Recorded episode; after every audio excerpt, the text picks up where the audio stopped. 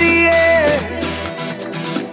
up ahead in the distance, I saw a shimmering light. My head grew heavy and my sight grew dim.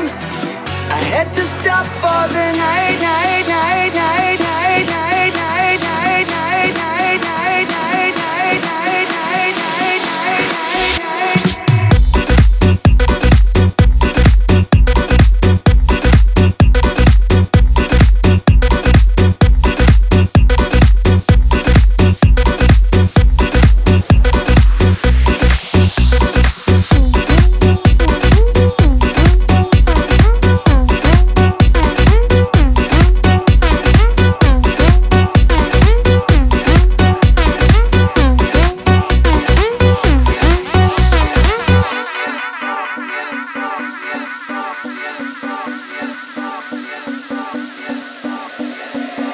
There she stood in the doorway.